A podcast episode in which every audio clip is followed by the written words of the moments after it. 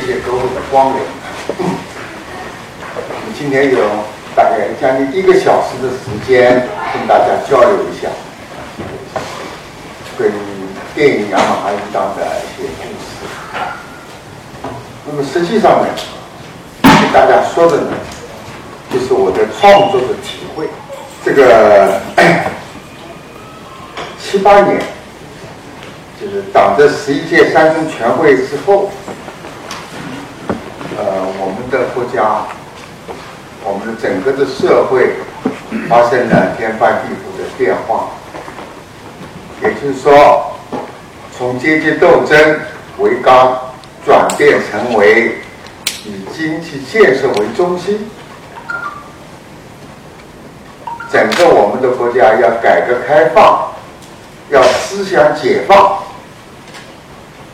这是一个。社会的一个巨大的一个转折点，一个变化。那么雅马哈鱼档呢，呃，碰上了，现在这个写在这个时代的变迁的节骨眼上，节骨眼上。那么当时来讲，呃，在我们广东来讲啊，是改革开放的排头兵。是改革开放的先行地，也是改革开放的实验区，是处于这么一个地位。所以广东在率先呢是在这个深圳搞这个经济特区，这个大家都知道。那么我们广州市呢，当时呢，这个搞个什么呢？我印象最深的呢，啊。改革开放在广州是最早的，就是个体经济，也就是说，今天来讲就是民营经济，民营经济搞个体，就是说允许个体，允许劳动自费，允许让那些待业青年做买卖。但当时来讲，个体户还是有限度的啊，是雇佣工人呐、雇人呐等等啊，它都有限度的。也就是说，在当时来讲，最早的广州的草根阶层，在广州。做什么呢？做中国梦。最早的中国梦就在广州，这个不得了。最早的中国梦，而且是草根阶层在圆这个中国梦，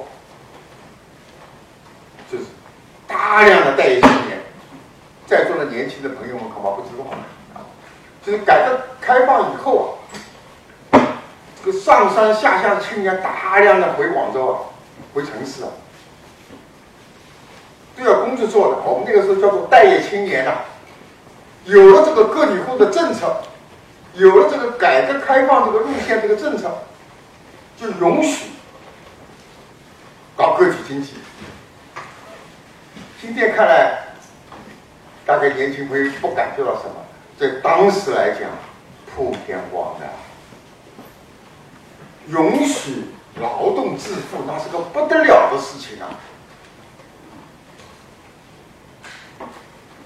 七八年以前，你家里多养一个鸡都不行的，啊，都走资本主义道路啊！什么叫走资本主义道路？要批判的，要站波台的，要坐牢的。所以不讲这个背景，大家可能不了解。就是广州来讲，广州的政府、广州的老百姓和政府是心心相印的。什么能够这样做？因为党的七八年的十一届三中全会，这是个大的转折点，允许可以这样做。先在广州探索，应该说是探索啊。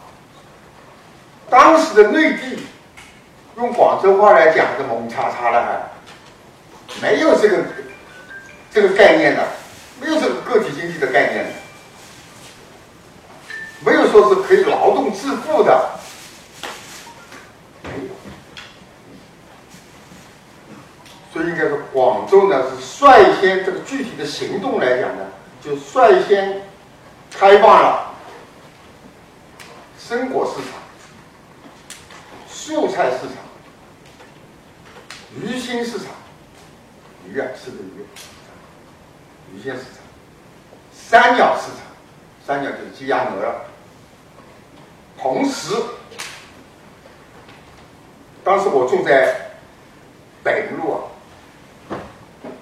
百灵路越秀区的百灵路是一条小街，那条路上，除了我刚才讲的卖鱼的、卖烧鹅的。等等，什么都有。发型屋卖牛仔裤的，卖 T 恤的，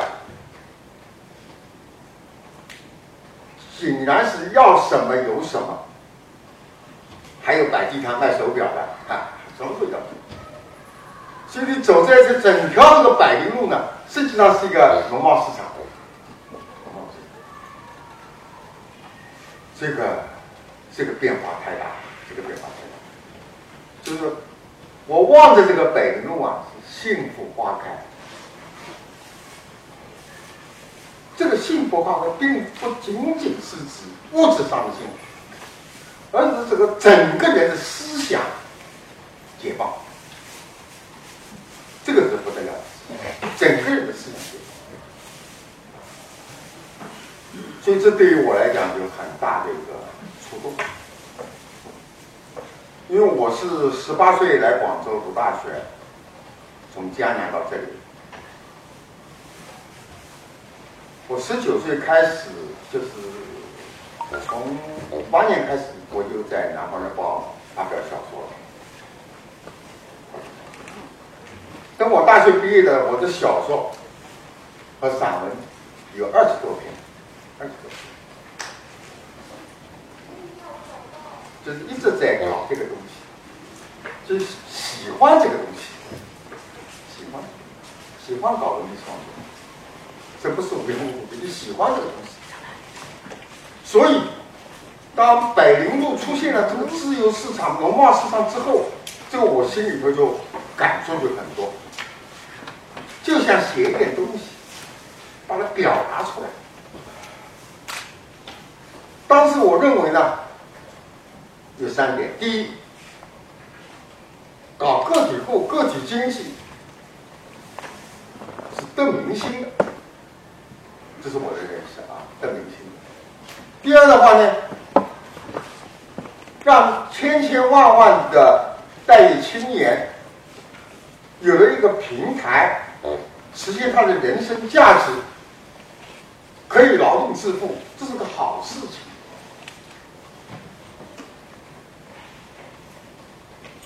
所以我在我头脑里头，我的观点也是这个观点，就是个体经经经济个体户呢是一个光彩的事业，并没有什么不光彩。尽管这些街边仔、街边妹当时被人所瞧不起的，非常的瞧不起的，但这是一个光彩的事，这是我心里头想到的东西。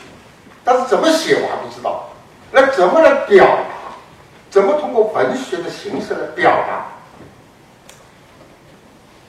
啊，刚好我又长期喜欢搞这个东西，但在脑子里就就发笑，没有故事，脑子里头还没有具体的故事来表达。那么有一次，我讲两个细节啊。有一次我上街上百灵路啊买鱼，这个卖鱼的年轻人口里吐着烟，在跟我说，用广东话我搭车了啊。他说：“你别看我这个小小的木箱子，水灵灵的、湿漉漉的，谁抢它，等于是抢银行。”我听了这个话以后就很震动。哦，这个这个这个年轻人口气很大，抢他这个木箱子就抢银行，就这个年轻人的口吻非常的骄傲，非常的自信，这给我很大的触动。然后第二次，那我举这举两个例子，这样例子很多的，这举两个。第二个例子，有一次我走在街上，后面一个人搭着我的肩膀，叫我张老师。我回头一看，面很熟，一下子名字叫出来。为什么呢？因为在七七年以，呃七六年以前呢，我在广州市第二中学语文教师，做过语文教师，做了好多年的语文教师。嗯，然后呢，改革开放七七年我就调到大学里面工作，调回来。所以对这个学生。面很熟，但是我叫不出名字来。我说你是哪位啊？他就跟我讲了一下。他说：“张老师啊，难得相见。我当时也是个烂仔啊，你对我也不错。”后来我想起来，因为他这个烂仔烂仔的话是不能够参加红卫兵的。我是班主任，硬说可以参加。让他参加嘛，红卫兵嘛，是吧？有一次参加一种活动，每个人要穿一个白衬衣。这个烂仔呢，这个年轻没有。我说这样吧，你穿我的白衬衣吧，我就要把我的白衬衣借给他。因为所以这个年轻人呢，这个孩子对我印象很深，说这个老师，这个班主任很好，看得起我。有这么一段故事，所以他一定要请我去喝茶。我说不用了吧。他说张老师，不瞒你说，我现在卖鱼啊，开鱼档，我准备开这个长粉店啊。我现在有钱了。我说你这个钱多少？他说：“我每月大概赚三百多块钱，这是个什么概念呢？当时我是大学里的讲师，每月的工资是六十八块半。他妈他赚三百多块钱，那不得了啊！我也有点不平不平衡了啊！我说好，咱们一起喝茶吧，因为我从来跟主持人关系都是很好的，嘻嘻哈哈的。”我说去就找个茶楼喝茶嘛，聊个天的。他说不要去东方宾馆。八三年东方宾馆我没进去过，那是外商去的地方，那是达官贵人去的地方，那是用美金、用港币、用代运券的地方，代运券。但现就等于外地了啊！我说那个地方去不得啊，不是我们一般人可以去的地方。他没事，我有港币，哎，一定要去，说那你去吧，反正我也没去过是吧？去吧，去喝茶吧。后来呢，我说打车吧，他说不，打的，哎。我说没有这个必要，打什么的呢？是不？那个时候打的很少的。他讲了一句话，他说我这个样子啊，长得鬼鬼祟祟，张口鼠目，这是我的话。他连了他连话都鬼鬼鬼祟祟。我现在活得像个人样。如果坐公交车的话，车上万一有个冬瓜豆腐，就会赖在我头上。我给你介绍一下。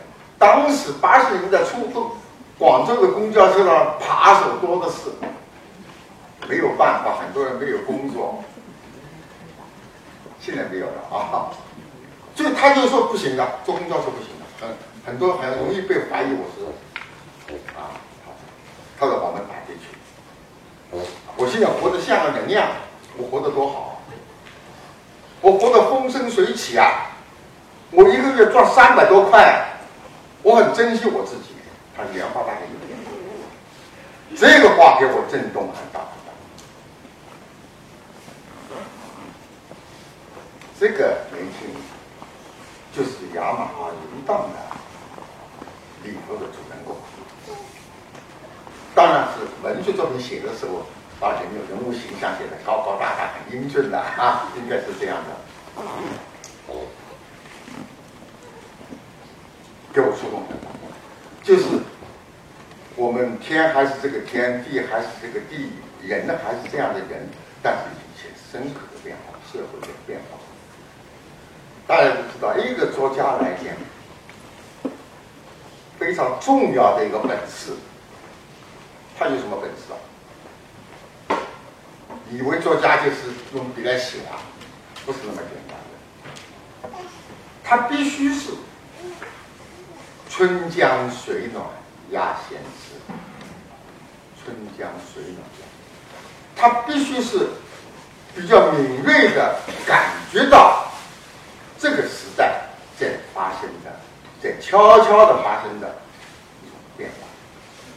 这个作家的，这是作家的看家本领啊，这个非常敏感，感觉到社会的。所以，作家的观念，他的观念应该是跟我们的时代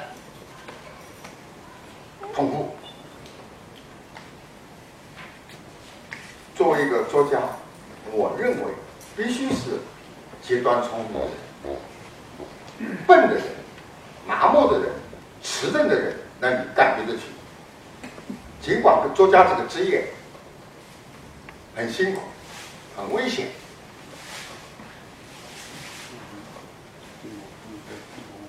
也赚不了什么钱。但是我很多人在做作家，我喜欢这个东西，热爱这个。所以说我最早就感觉到这个社会在发生变化，我要写。于是我就写了一个。短篇小说，题目不叫《雅马哈鱼》的，叫什么呢？叫《养鱼》。我的一个老朋友叫徐康，他是珠江电影制片厂的制片主任。他听了以后，他问：“你这个短篇小说六五六千字的故事很生动，很有意思，但这个名字不好。”我说改个什么名字啊？他脱口而出：“雅马哈鱼道。”哎呀，我就跳起来了。雅马哈这个摩托车是个进口的摩托车，日本的。这个名字很怪怪的，很好听，而且呢，很能够代表广州，因为是现在是改革开放了嘛，对不对？改革开放了，引进外资了嘛。尽管，而且呢，当时。这个卖鱼的，他这个骑的摩托车不是雅马哈那么高级的摩托车，是嘉陵牌摩托车，重庆出的。到芳村的鱼栏那里贩鱼，运过来运到市场它，后面有大大的铁皮的有水的那个箱子，就到芳村那里鱼篮买个一百斤两百斤鱼，然后骑摩托砰砰砰跑到。各个界的在那里，所以他说这个用雅马哈的三个字“雅马哈鱼档”，我说 OK，就用这个名字。这个名字很新潮，很新锐，很古怪，很有味道，也能代表广州，非常能代表目前广州的这种样子。结果就“雅马哈一档”这么几个名字写了一篇短篇小说。六千字，这个很吸引人呐！拿了编辑部以后，给谁呢？给《羊城晚报》。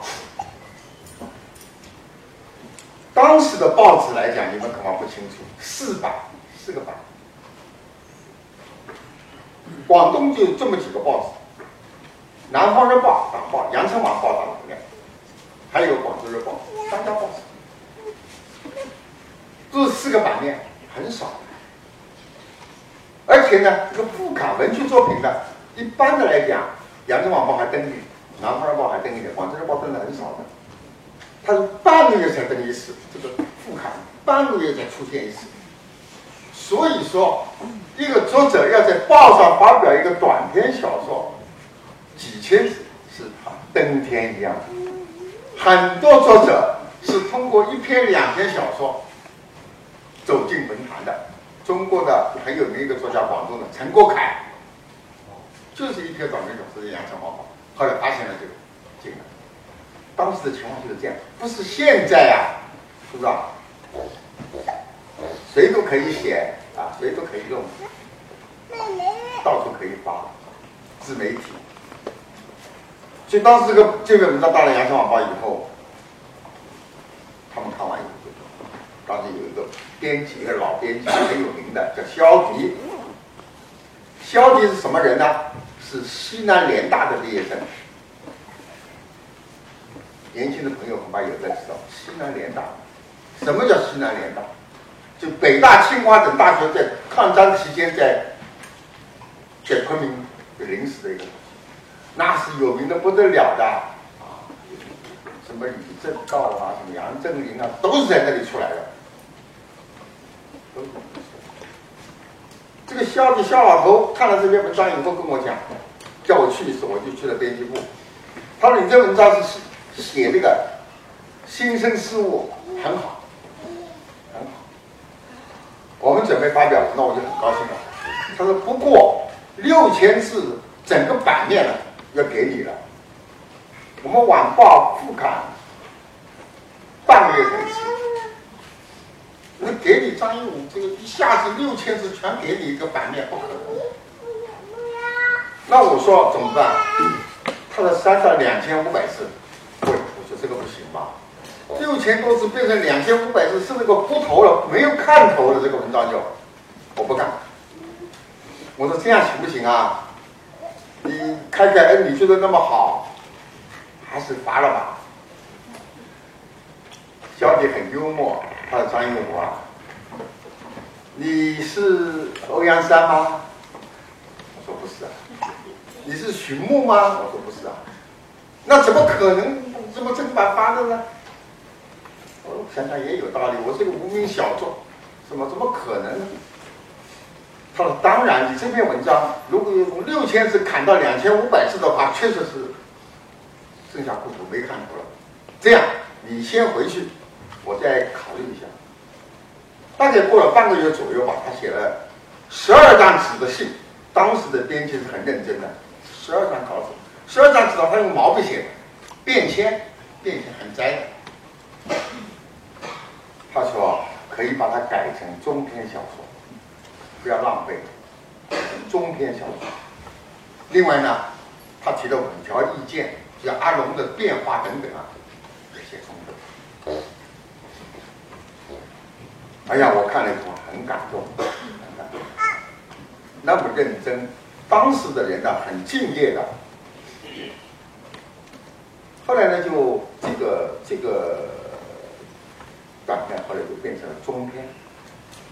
就是先在《羊城晚报》遇到了贵人萧蝶，萧迪，然后呢，变成中篇以后呢，给了花城出版社，花城出啊，花城出版社的《花城杂志》，《花城杂志》文学杂志这本杂志的是中国当时的四大名旦，就是收获啊、十月啊、呃、花城啊，这四大名旦，很有名气。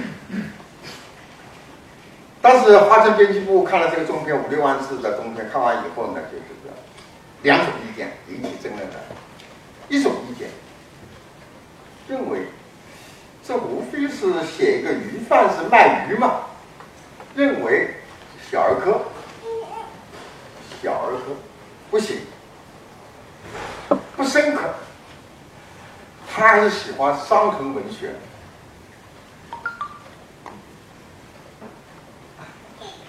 第二种意见是范若冰，现在还在后来出版社的社长，那个时候他是编辑室主任。他这个文章啊，第一他是广州的作者写的，第二他是写的新生事物个体个体，第三呢，现在我们的来稿都是伤痕文学，哭哭啼啼的，他这个文章比较阳光。而且他讲这个赚钱的事、劳动致富的事，还没有什么人敢讲的，确实没人敢讲。作者还是比较大。在这样的情况下，真的最后定定下来要发表，发了以后轰动了。那么在杂志上发表以后，轰动再轰动也小意思，影响不是很大。后来就得了首届花城的文学奖，首届先得了得了奖。这个作品发表以后得奖以后，给谁看到了呢？给珠江电影制片厂看到了，发现就是个好东西，就是这个写改革开放，这个写广州的很有味道，发现还没没有出现过这样的东西，所以这个。马上就把我还有我的一个助手请到驻营招待所住了一个月，把他这个剧本就写出来了。因为为什么？已经有了先有了中篇小说，就改成剧本是比较容易的，也没有怎么样改。我印象中没有改，一起伙就写了就交代稿，他们很快就印出来，有很好几个导演要争这个。剧本来拍，最后是张良拍。张良是一个很有名的演员，拍了这个片子以后，等等，后来成了个名导演。张良有特点，思想解放，胆大包天，了不起的导演。张良是个了不起的导演，他了不起在什么地方？两条，第一，思想解放，胆大包天。他用什么演员？用非职业的、普通的草根的人来演这个戏，也就是说，让那些售货员呐、卖鱼的、非法的那些个人来做演员。哦，这个胆子很大，这个冒巨大的风险，万一砸锅了怎么办？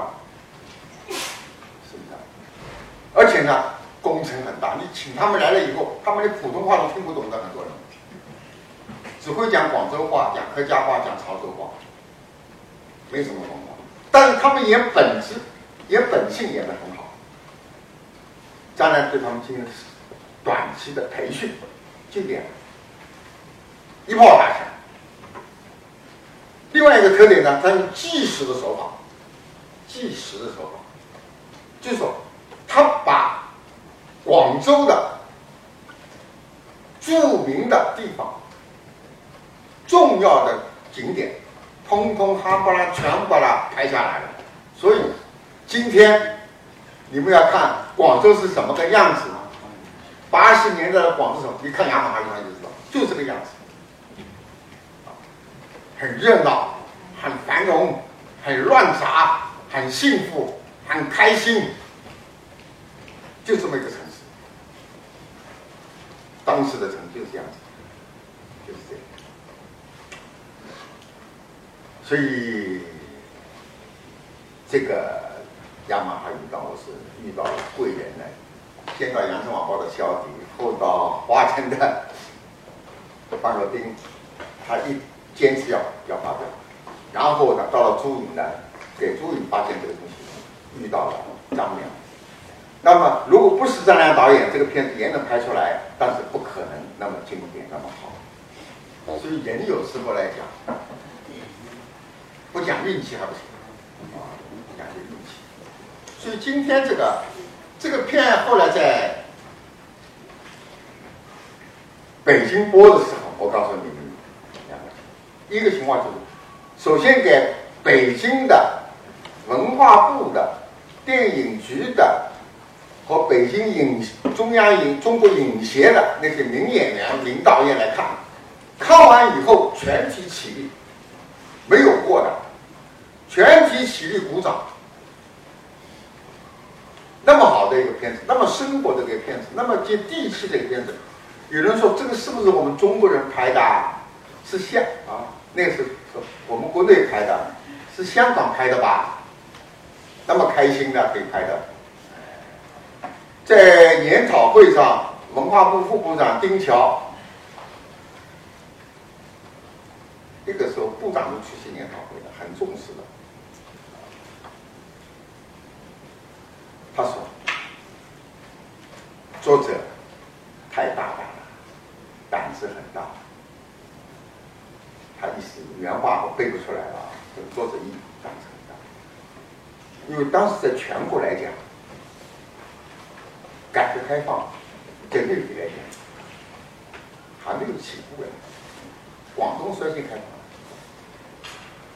公开的在电影里头可以说劳动致富，劳动致富，公开的可以说可以赚钱。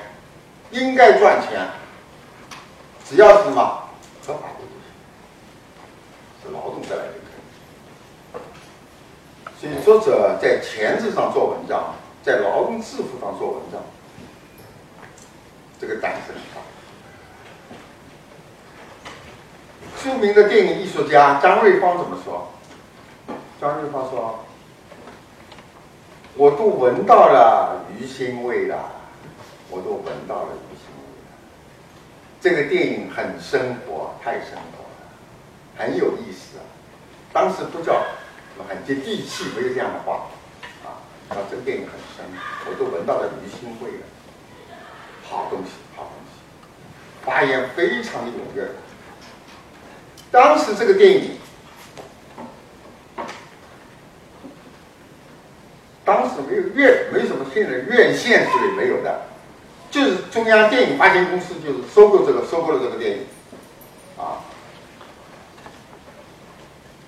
把这个在发拷贝，在全国放映，票房八千多万，八千多万是个什么概念呢？用今天的运算，二十多个亿，所以现在说。现在的电影有三个亿、五个亿、十个亿，雅马哈一档在三十年以前就是二十多个亿了，天哪！朱颖赚了多少钱呢？三百多万。三百多万是什么意思呢？中间电影制片厂可以躺在那里吃三年。作者、编剧张艺谋拿了多少钱呢？八百块，稿费八百块。我拿了多少奖金呢？四十八块五毛钱。